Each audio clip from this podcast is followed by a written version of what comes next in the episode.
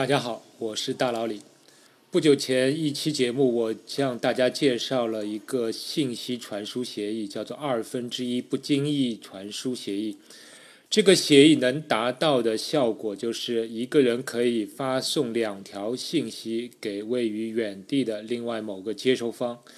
并且可以确信接收方只能获取其中一条信息，而且。接收方也可以确信发送方不知道他获取的是哪一条信息。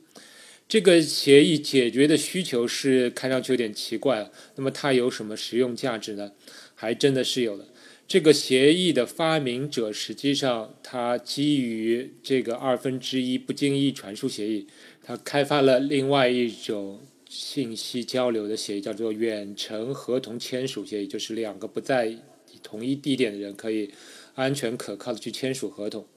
但是我在向大家介绍这个协议之前呢，我还必须介绍一个中间协议，叫做交换部分秘密协议，就是 Partial Secret Exchange。按照这个英文的原语序的话，其实它叫做部分秘密交换协议，但是它实际的效果呢，应该就是交换一部分秘密，也就是说。两双方会交换交换很多的秘密，但是最终可以确保有一部分秘密被安全可靠的交换了，而这个协议是非常有用的。我先介绍给大家。我们在生活中经常有这样的场景，就是你需要与别人交换一个秘密，这个秘密可以是任何人认为你持有的一个有价值的信息，比如说某个人的工资。年龄、一张老照片、一段文字等等，正好你持有这个秘密是某个人想知道的，而某个人也持有某个秘密是你想知道的，那么你们想互相交换，这样就会产生一个问题，就是谁先给出秘密的问题。如果两个人在同一个地方，当然可以一手一手交、前手交或这样交换了。但是如果不在同一个地方，那么这个谁先给的问题就非常的棘手，因为谁都不能承受，如果是我的秘密给出去了，对方却没有把他的秘密给我的这样一个结局。像这种场景的话，我们在电影电视剧里看的太多了。那么我们实际生活中呢，也有一个常用的解决方法，就是分部分来交换秘密，就是说我们秘密并不是一次性。一把全部给出去，比如说，如果是钱货交易的话，那么我可以分批次给钱，对方也分批次给货。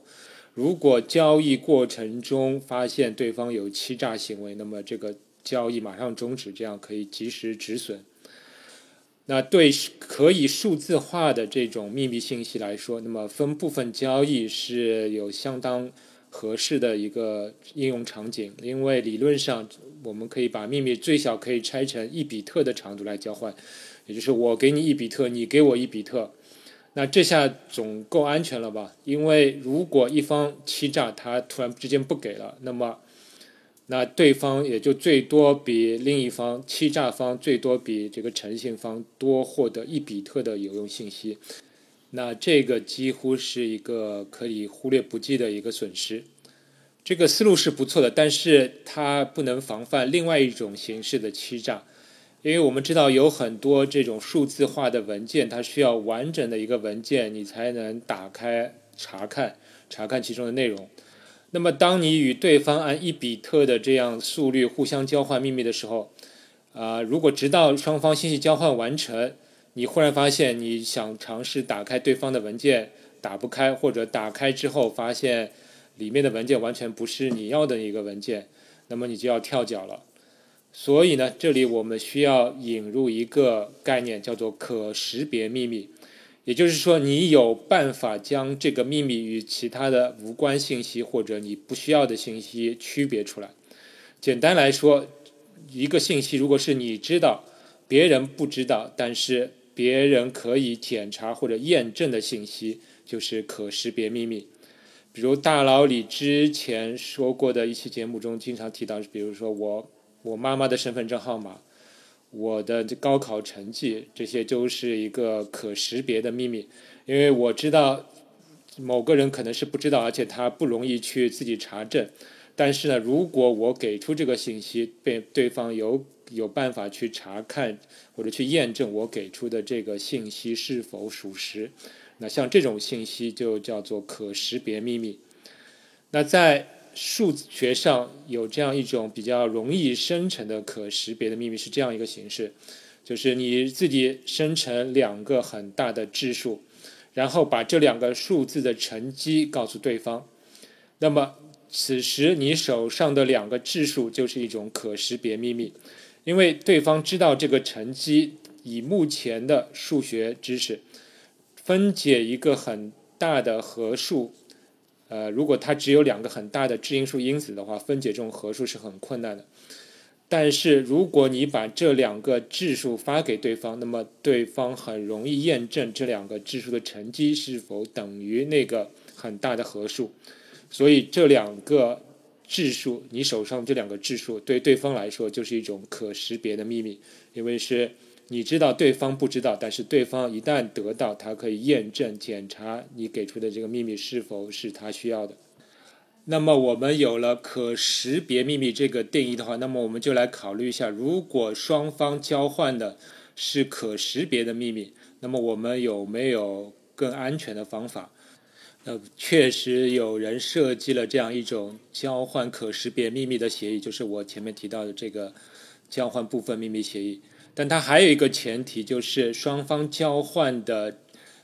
秘密的数量必须是偶数，比如是二 n 个，并且这个 n 越大越为安全。当然，你可能马上就会有个问题：如果我们交换的秘密的数量不是偶数。而且很少怎么办？那么我们后面会看到怎么去解决这样一个问题。那我们现在先关心一下，如果双方交换的秘密都是可识别秘密，并且是偶数个，那么我们会有什么样的方法能做到安全可靠的交换？那么这个协议的执行过程中会用到上一期介绍过的这种二分之一不经意传输。那我们假设。甲乙双方现在各持有相同数量的偶数个可识别的秘密，并且每个秘密的长度是相同的，他们需要交换这些秘密。那么我就用身份证号码为例，假设双方要交换十个身份证号码，那么身份证号码我们知道是可识别的秘密，因为我们可以上网去查证，而且它们的长度都是相同的。那么这个协议它分为两个阶段，第一阶段是是不经意传输阶段，甲乙双方各自将自己的十个号码任意配对，组成五对，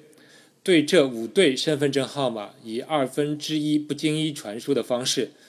交替发送给对方。那么根据之前的关于不经意传输的协议的介绍，完成这一步骤之后。双方应该已经互相交换了五个身份证的号码，也就是呃一二分之一嘛，并且双方都不能确切知道对方拿到的具体是哪五个身份证号码，只能知道对方在每一对的身份证中已经拿到了一个，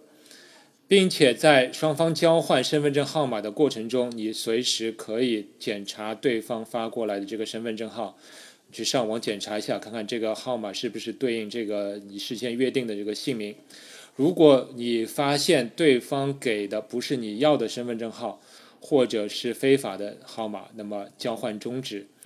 此时，那么对方最多比你多持有一个身份证号码，这是你最大的损失。那么这个以上就是第一阶段，然后是第二阶段，称为按比特交换的阶段。就在这个阶段中，双方对这五对号码同时开始按比特互相交换，互相把每一十个号码的每一个比特发送给对方。那么每一轮呢，就是从每个号码中取一个比特，一共十个比特发送给对方。从第一个比特位开始，一直发送到身份证号码的最后一个比特位。在这个过程中，因为你已经持有了每一对号码中的一个，因此当对方发来十个比特位的时候，你可以检查其中的五个比特位是否与你已经持有的那个号码相吻合。如果不吻合的话，那么你马上就知道对方在欺诈，那么马上终止协议。此时对方最多比你持有五个比特位，也就是你的最大损失也就只有五个比特位。那么当这个第二阶段完成之后呢，双方应该完整的交换了全部十个号码。以上就是这个交换秘密协议的全过程。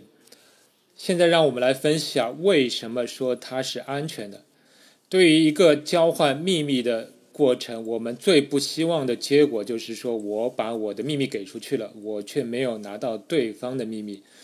那么对以上的分析，我们可以看出，第一阶段完成时，如果对方欺诈，那么对方最多比我多拿到一个身份证号码，那么这个结果看上去还是可以接受的。并且我们后面会讨论有关这个协议的更高高一级的应用，我们会看到这个差距其实是完全无关紧要的。而在第二阶段，如果对方欺诈，那么对方最多比我多拿到五个比特位，那么这个差距就更小了。需要指出的一点是，以上用身份证号码呢，并不是一个非常好的例子，因为身份证号码的每一位。它其实之间是有关联的，所以很多位置上的数字是比较容易猜测或者计算的。所以在实际运用中，这里的可识别信息应该都是比较长的随机数，并且在第二阶段这个按比特交换的话，每一位的比特是跟其他比特是没有关联的，此时才是最安全的。那么我们后面也会看到怎么能够让随机数成为可识别的信息。那你可能会说，为什么我们这个交换身份证信息不不是一开始就是按比特位来互相交换的？我给你一个比特，你给我一个比特，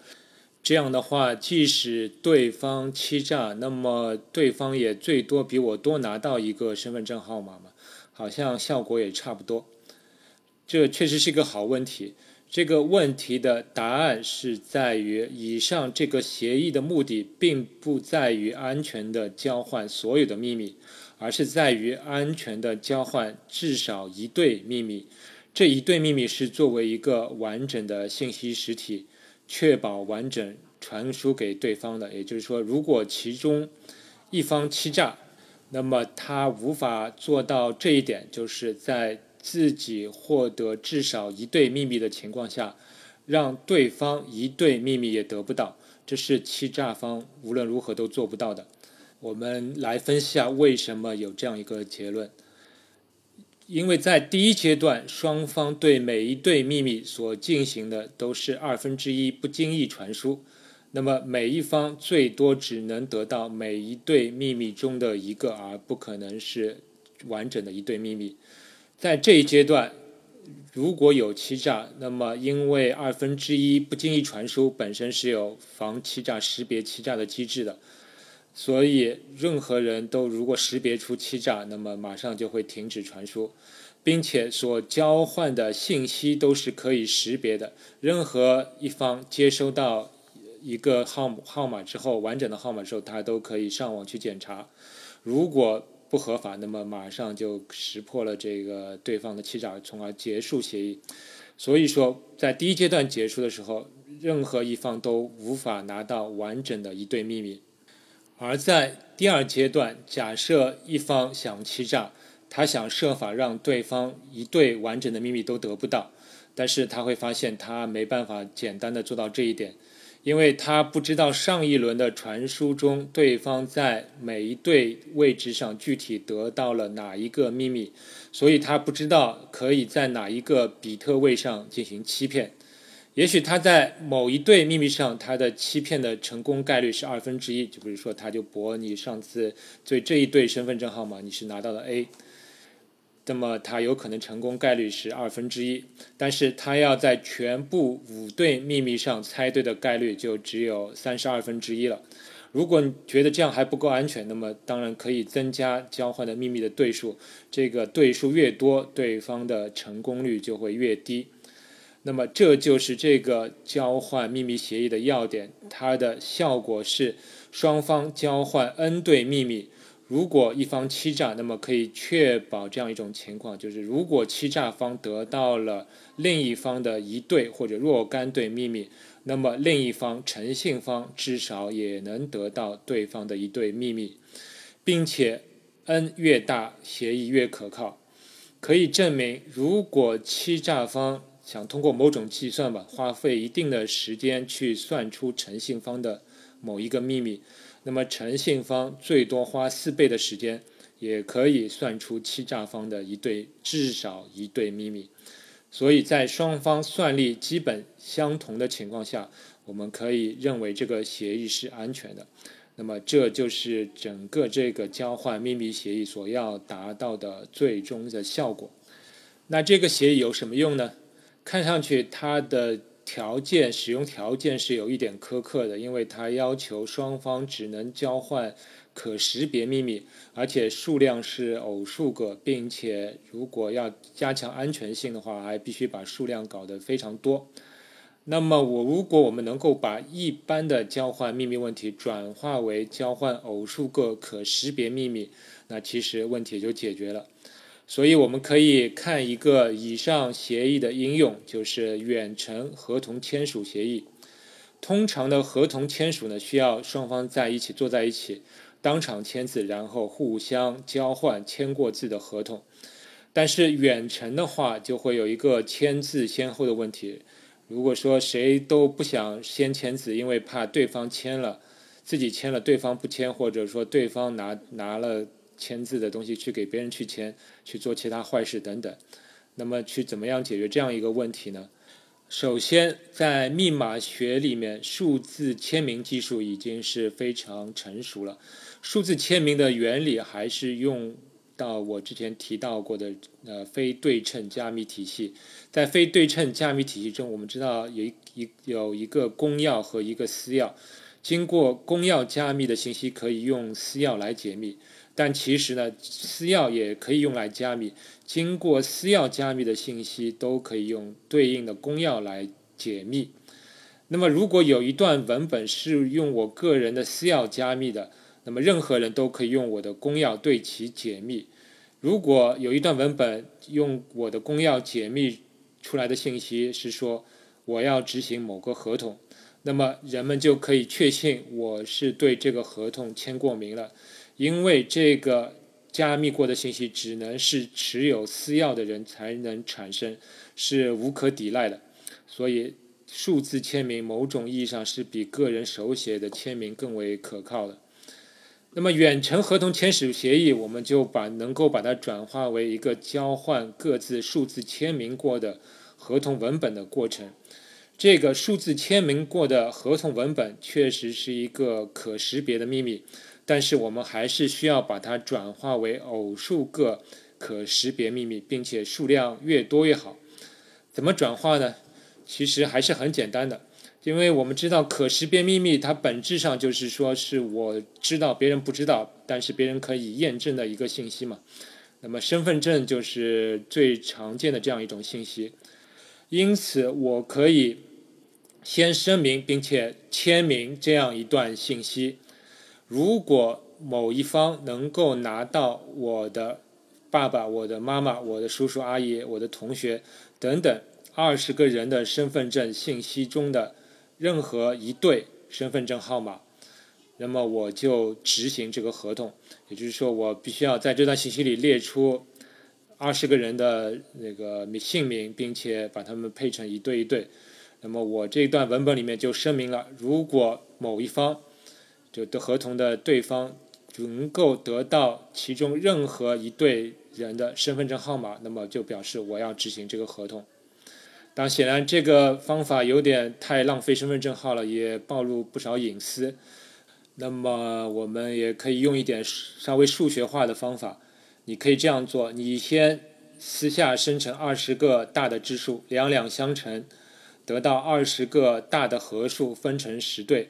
那么你声明并且数字签名这样一段信息，如果对方找到以下十对合数中任何一对合数的因子，我就执行以下某某合同。然后你把这个信息用自己的私钥签名发送给对方，那么最好还是还能够发在网上，并大家广而告之，让越多的人看到越好。那么它的公信力就越高。同样，你也要去要求对方做同样的事情，把他数字签名过的同样的类似的内容的一段信息发给你，也把它广而告之。那么双方都可以，此时都可以用对方的公钥去解密，并且检查一下对方的这段信息，并且去检查一下对方声明的这个这个核数是不是合理啊，有没有猫腻。确保没有猫腻之后，那么双方就开始执行交换秘密协议。那么执行的方法就是你手上的这个十对大合数的因子，就是要交换的这个这个秘密了，对吧？所以本质上也就是说，双方交换二十个非常大的质数，按按照以上的这个秘密交换协议互相交换。那如果双方诚信的话，那么双方应该在协议的结束的时候得到所有二十个数字的一个因子，那么合同当然生效了。如果一方欺诈，那么根据之前的分析，我们知道，如果欺诈方得到了至少我的一对合数的因子，那么我至少也应该在不长的时间内也能算出对方某一对合数的因子，那么就。能够确保这个合同是双方同时签署、同时生效，因为我们在合同里声明的是，只要任何一方获得至少一对合数的因子，那么这个合同就生效了。从以上这个过程中，我们可以看出，这个交换秘密协议还是非常有用的，因为理论上，只要把任何一个交换秘密的问题转化为交换若干对可识别秘密。那么我们就可以用到这样一个协议，而可识别秘密其实是很容易获取的，它的本质上就是你拥有但是别人不易得到，但又可以去验证的秘密。那么我想出来的就是身份证号是最常见的，我也很欢迎你把你想出的这种呃容易得到的可识别秘密呃作为留言发送给我。最后，我还要指出一点是，其实我节目中说的用大数字的因子作为可识别秘密，其实它是有一点小的缺陷的。这种缺陷呢，其实是可以被利用来作为欺诈的。大家可以自己来思考一下，就是这个缺陷到底在什么地方。那么，其实也可以是更好的一种数字化的可识别秘密，其实就是私钥了，或者说就是一个密码。也就任何一个对方可以在某个位置去验证的密码，这都可以作为可识别秘密。另外，有人用以上这个交换秘密协议呢，实现了一种远程猜硬币协议，也就是说，我们在网络上玩猜硬币，一个丢一个猜，怎么样才能做做到没有欺诈也没有抵赖呢？其实大佬里之前也提到过一些远程玩猜硬币的协议啊，有一种就是用这要用到量子物理的。其实你用这个交换秘密协议也可以实现一种公平的远程猜硬币的协议，大家可以思考一下，作为一个思考题。那么这两期有关密码学的节目就到这里了，我。个人还是觉得这个二分之一不经意传输以及这个部分交换秘密协议是非常有趣，也是非常有实用价值的。希望大家喜欢。那么我们下期再见。科学声音。